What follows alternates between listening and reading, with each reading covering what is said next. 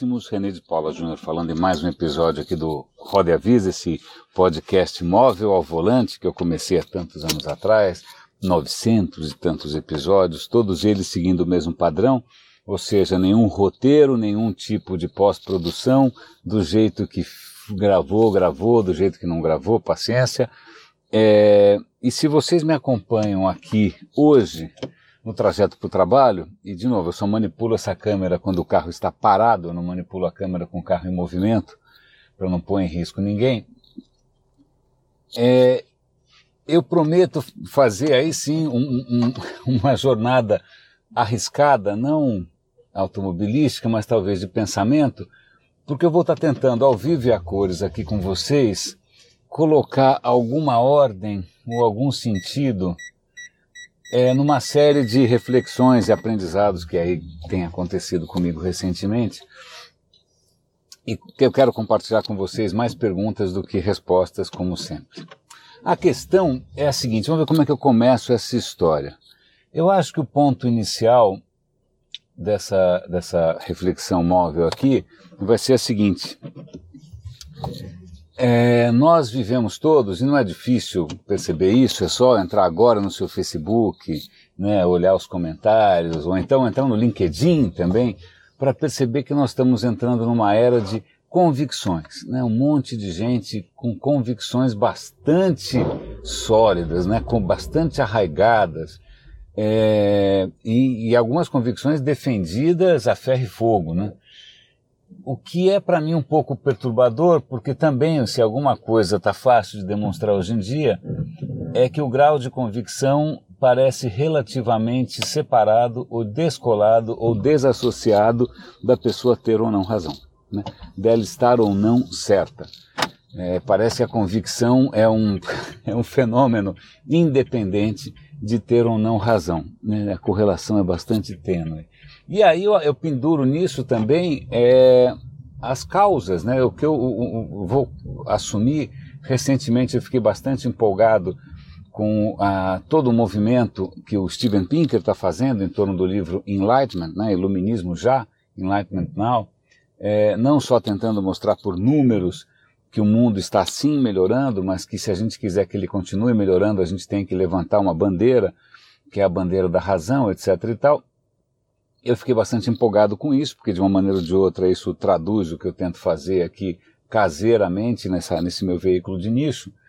É, é, o Roda e Avisa para mim na verdade é mais ou menos como meu carro, cabem pouquíssimas pessoas, né? E não te leva tão longe assim, é, e nem muito rápido. É, mas o que eu tenho notado de uns tempos para cá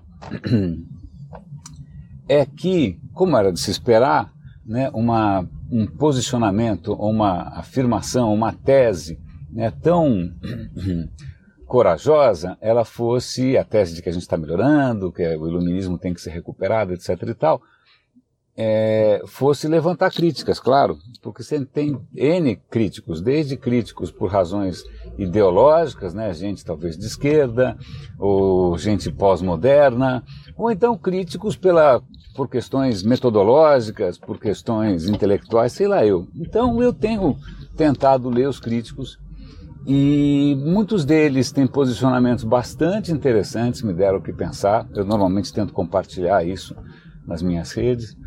Mas o que me, me assusta um pouco é ver o Steven Pinker defendendo ferrenhamente as próprias posições. Né, defendendo como se, né, se ele tivesse sido iluminado. Né? Iluminismo não tem nada a ver com ser iluminado. Né? Então, essa postura, para mim, tira um pouco do brilho ou coloca em xeque a relação que eu passo a ter com ele, mas isso por um problema meu que eu percebo que não é igualmente distribuído. O que eu percebo quando as pessoas comentam nos meus posts citando intelectuais e tal, é que faz parte da natureza humana, né? É, a gente tem alguns tronos no cérebro da gente esperando alguém para sentar. Né? O trono está lá, faz parte da natureza humana. A gente nasce com tronos, alguém vai ocupar. Quem a gente bota lá, se é o Karl Marx, se é sei lá quem, é, tanto faz, mas alguém vai ocupar o raio do trono. Né? E talvez eu tenha algum defeito de fábrica, que essa questão de trono sempre me incomoda um pouco. Eu tenho uma relativa dificuldade com a autoridade pela autoridade. É, e aí eu percebo que é, essa convicção é, encanta muita gente. Aí o cara sai citando por aí, né, qualquer é, fragmento de pensamento, qualquer frase fora de contexto que tenha sido emanada, emitida por aquela divindade intelectual. Né? E isso me perturba um pouco. Tá? Então eu vou tentar é, me colocar aqui, porque recentemente eu terminei um livro de ficção absolutamente sensacional. Eu adoro Mark Twain. Eu às vezes é engraçado porque eu acho que muitas vezes é, tem muita sabedoria e muita premonição do ponto de vista de futuro e de tudo mais é, é, em escritores literários do que muitas vezes na não ficção. Porque muitas vezes o escritor não literário, ele não necessariamente se prende tanto a dogmas ou a visões mais ou menos consolidadas. Bom, Mark Twain eu adoro, eu acabei de ler um, como é que chama, um caipira de Connecticut na corte do rei Arthur, absolutamente genial. E aí eu parti para o próximo audiolivro, que é um audiolivro sobre, eu vou dar o link aqui para vocês, estou tentando lembrar, tem a ver com evolução, não é, tem a ver com evolução, tem a ver com biologia, que é uma área que me interessa bastante. Por que, que eu estou lembrando isso? Porque eu vou costurar esse livro que eu estou ouvindo agora sobre evolução com um outro livro que eu também já ouvi e que, é, que eu fiz inclusive resenha dele no meu Leia Vale a Pena, que é um, não sei se você conhece, é um blog que eu tenho que eu faço resenhas de livro, que é um livro chamado Escala, Escala, de um cara chamado Geoffrey, Geoffrey, Geoffrey, Geoffrey, minha memória está falhando. Geoffrey o quê, meu Deus do céu? Eu vou dar o link aqui depois, vocês dão uma olhada. O Scala também tem a ver com biologia, mas tem a ver sobretudo com matemática, depois com urbanismo e com empresas. Vamos ver se eu consigo costurar essas histórias todas. Vamos voltar primeiro para o Scala. O, o, esse, o Geoffrey, acho que é Geoffrey West.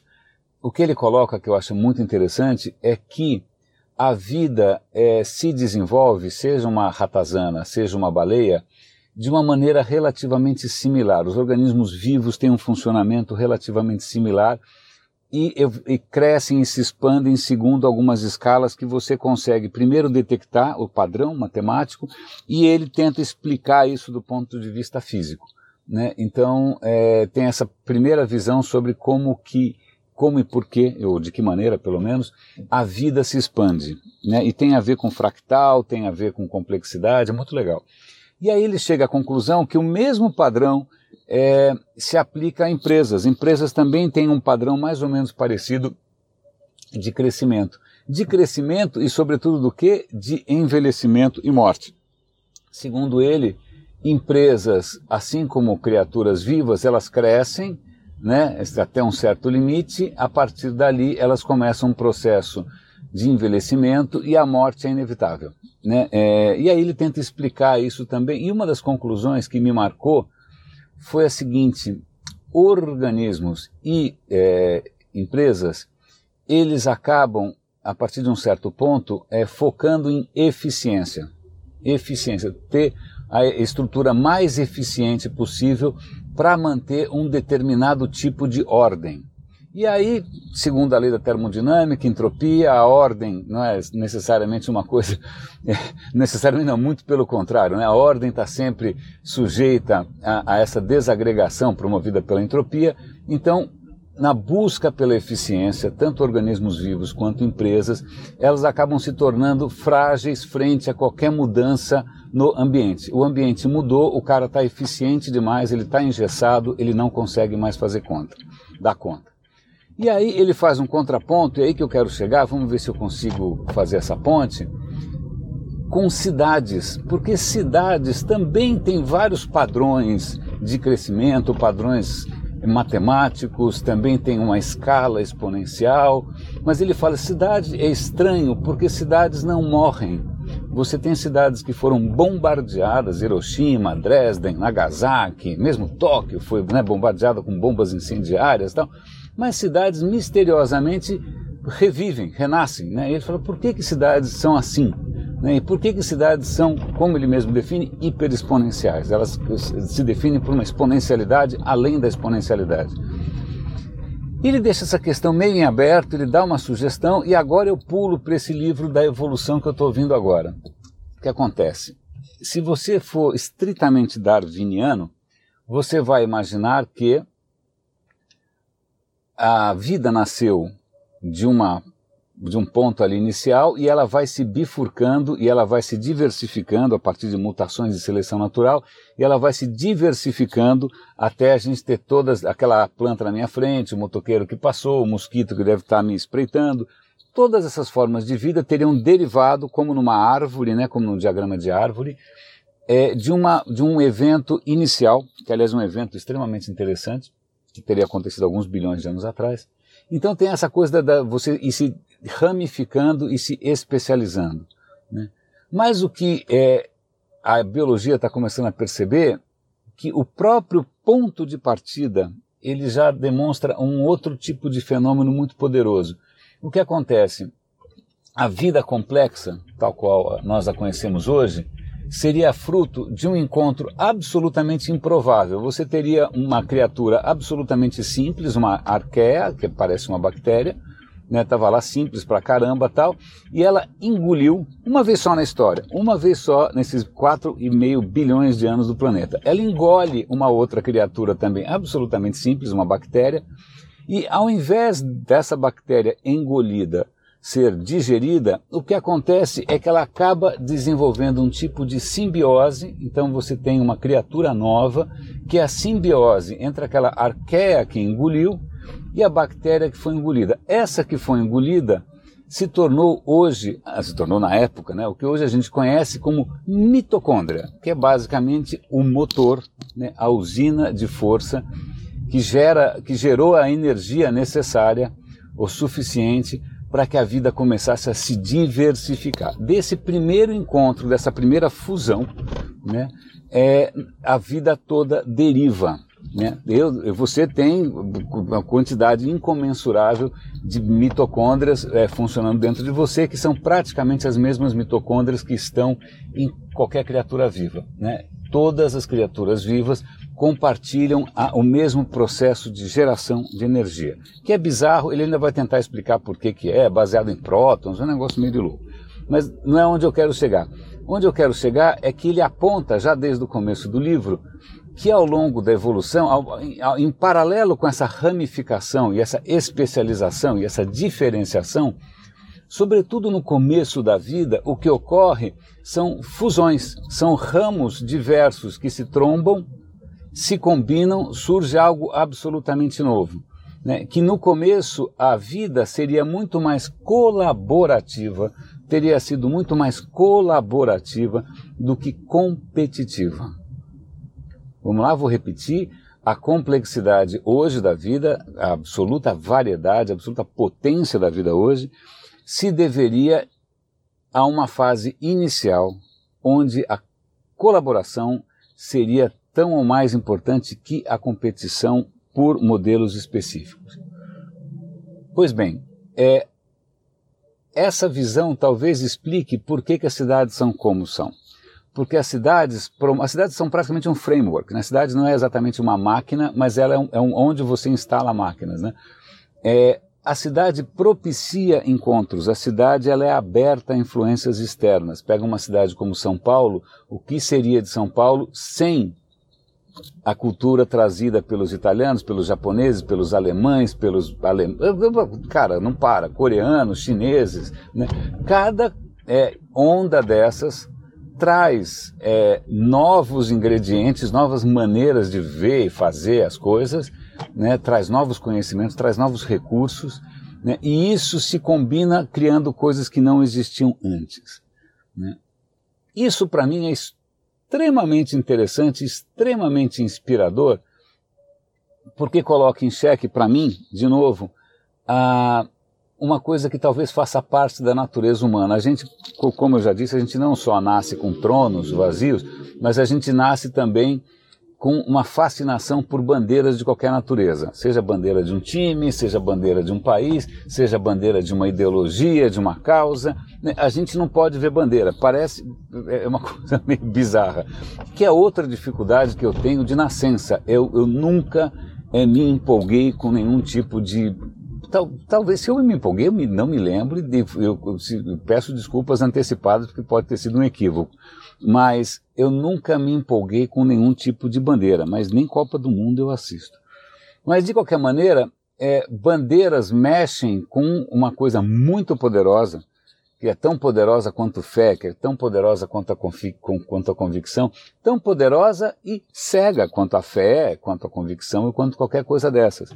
Porque aí o que acontece é que você se fecha né, contra coisas novas, contra as coisas que vêm de fora, e você vai tentar o quê?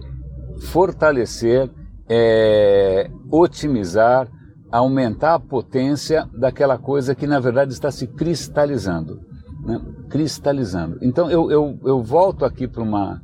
Agora eu estou fazendo uma ponte meio inesperada. Eu, a gente está viajando com a minha mulher, a gente foi para Praga, que é uma cidade absolutamente fascinante. Tem um museu de design em Praga, e aí foi a primeira vez que eu vi que na, ali em Praga surgiu, no, no modernismo, uma certa fascinação por cristais. O cubismo tem um pouco a ver com isso. Mas então você tem, aliás, é uma casa cubista, né? uma certa fascinação com cristais, porque cristais seriam formas perfeitas. Né? Então você, puxa, por que, que a gente não desenvolve móveis com cara de cristal? É, é, decoração com parecendo cristal? E por que, que a gente não cria sociedades tão é, é, perfeitas e, e, porque o cristal parece que se expande em todas as direções, né, sem nunca mudar. Né? E aí, essa lembrança de viagem aqui, a questão é a seguinte: isso é absolutamente o oposto. Né? Isso é absolutamente o oposto do do. Ih, o telefone está tocando, eu não vou poder atender. Decline. Não vou poder mexer porque eu estou dirigindo. Então deixa o carro parar que eu declino. É, isso é absolutamente do, do, oposto do que a vida faz. A vida, é, embora o, o, o, DNA se possa entender como um quase cristal, né, o que a vida faz é bastante diferente. É a complexidade, a complexidade, a variação, é, é os encontros inesperados são o que tornam a gente é, tão potentes, tão poderosos. Então, é, eu estou quase chegando, eu vou aproveitar o ensejo aqui para interromper, porque agora, na verdade, eu não sei como continuar. Estou sendo muito honesto com vocês.